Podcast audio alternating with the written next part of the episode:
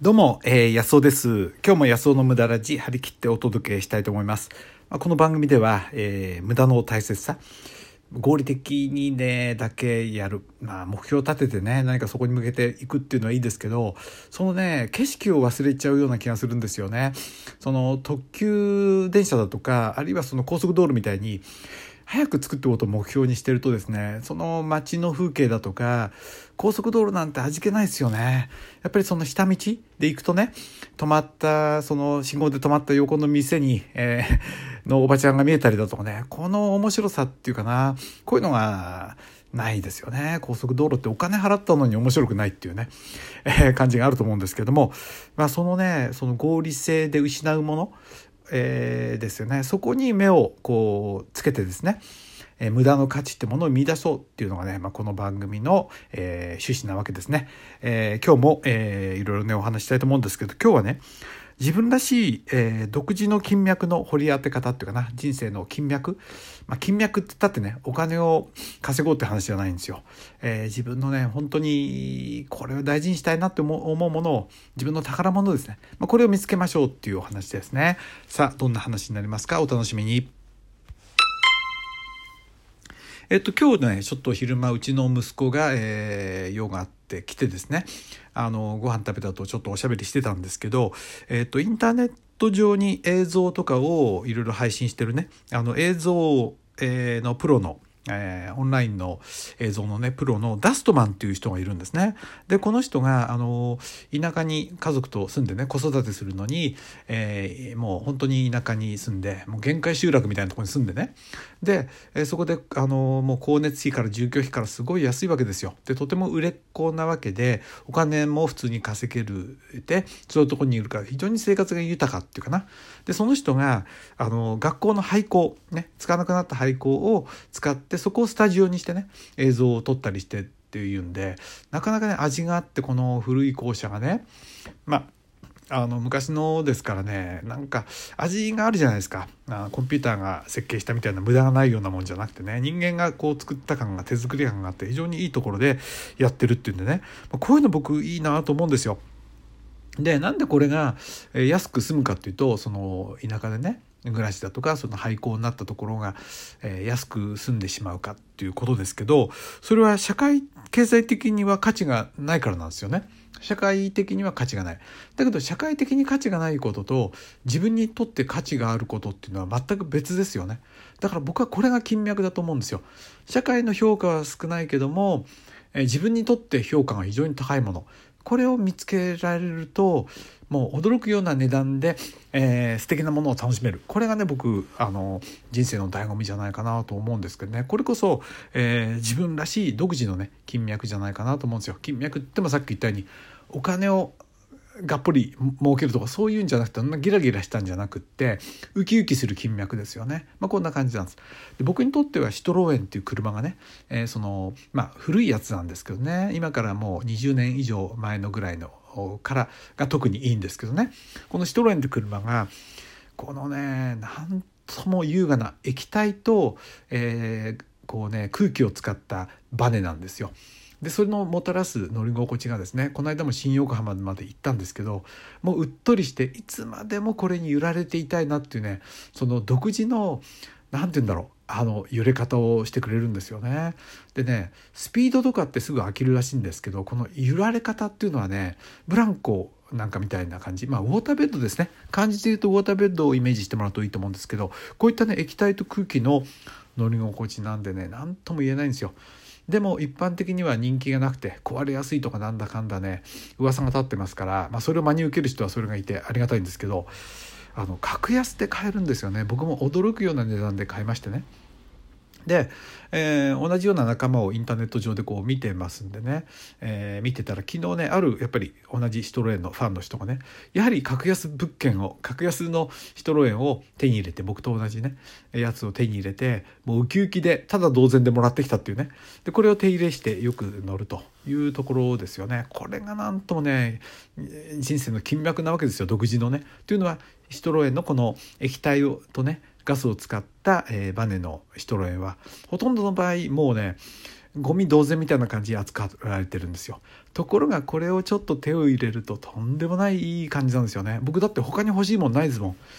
一番世の中で、えー、くれるって言ったら何欲しいって言ったらこれが欲しいって思うようなものがしかも格安であるんですよねこういうものを、えー、別にシトロエンじゃなくてもいいんですけどあなたの独自のものを探せるとねこれすごい別にそんな大金持ちにならなくてもものすごく人生を、えー、楽しめるんですよね。まあ大金持ちになったらなったらそれはいいんですけどもでもそれにならなかったもねなんとかそればっかりがノーじゃないよっていうところがいいと思うんですよね。なのでその社会的には無価値なんだけどあなたにとって価値があるっていうものこれこそあのあれですよね。あの人生の独自のあなたらしい金脈じゃないのかな。家族なんていうのはそうじゃないのかな。他の人にとってはあの汚いじいちゃんでもね。自分にとっては大事なおじいちゃんだったりするわけですよ。子供の頃可愛がってくれた。わかりますかね？こんな感じ。ね。あの僕にとってはあ人にとってはね汚い犬ですよ。うちのなんていうの？あのトラちゃんなんてね年取った。だけど僕にとっちゃもう小さい時から見てた可愛いトラちゃんなわけですよね、まあ、こういったもんですよね。こういったもののところにこのねぽっかりとポケットみたいな金脈ができるんじゃないかな。でこれを見つけるためにはどうしたらいいかっていうと社会的なその評価ってもの社会的にすごいっていうものがごまかしなんだっていうねこれは何て言うかなあの催眠術なんだってことをあの見破る必要があるんですよね。あの例えばこれは有名なブランドですって言ったってそれはねあのブランディングのためにお金いっぱい使ってるわけですから当たり前なんですよ。ねあのブランド品っていうのはあの、ね、ものすごくそのえブランドのイメージ作りにお金をかけてるわけですよねだからイベントがあると後ろにねなんかいっぱいこうシールが貼ってあったりねそれからそこであの受付のお姉ちゃんなんかを見るとねめっちゃ綺麗な子が綺麗な服着ててねあるいはスーツのかっこいい男の人がいたらそれこれ相当コストかかってるなって思うわけですよ僕なんかね。こういうことにその、えー、目を向けるっていうかなあのうん、まあ催眠術ですよねいかにも価値があるように見せるってことをやってるわけですね。これを見抜くためにはあのちょっと勉強しておくといいのが経済学経済ってものがねどうやって動いてるかってことを分かりやすくねできればその難しい言葉使わないで説明してくれるような友達とかね思ってて、まあ、僕もこの無駄ラジでいろいろこれからも話していこうと思いますけどそれからあとは歴史。歴史がどうやってやって、まあ、そういうものをあの作っていったかっていうね。この辺の経済だとかそれから歴史もねちょっと勉強しておくとこの辺の、えー、ていうかな催眠術、えー、こうなんとかなお金を使わせようとするね催眠術。でこれがいっぱいあるのがね都会なんですよね。都会っていうのは もういらないようなものがねいっぱいある。でこれがなくて催眠術から解けるのがね割と田舎だと思うんですよね。だから僕田舎が好きであの都会に行って特にありがたいと思うものはあんまりないですよね。ほぼほぼないんですね。うん大体が大体まあそう言っちゃったらね人生身も蓋もないって言うかもしれないですけど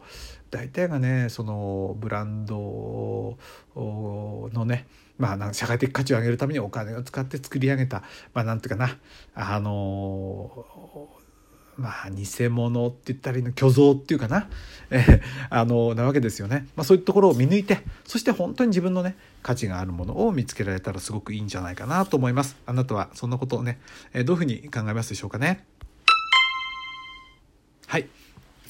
まあね、あの僕はシトロエンという車が好きだって話しましたけど今日息子が車の点検でこっちの方に来たんですね。うちの息子の乗ってるのもやっぱりシトロエンで僕が乗ってたやつを欲しいって言って、えー、僕が譲ったやつなんですよね。でその点検で近くまで来たんで、えー、寄ったんですけどそのシトロエンの、あのー、修理屋さん、え、ガレージで預けてきて台車で来たのもシトロエンなんですよ。なんで僕はこれが乗りたくてですねちょっと借りて近所乗ってきたんですけどね、えー、まあ、僕みたいなファンはこのね台車もポンコツでもいいからシトレンでいてほしいわけですよ。ところがねこれ分かってない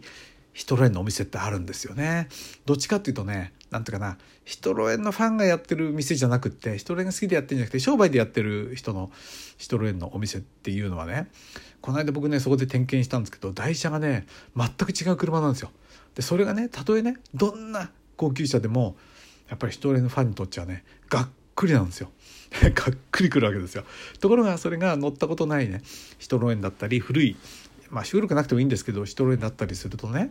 特にそのさっき言った、えー、液体と空気の、えー、サスペンションっていうねバネのなんて言ったらねもうたまらないわけですよね。多少高くてもここで点検したいみたいな感じですよね。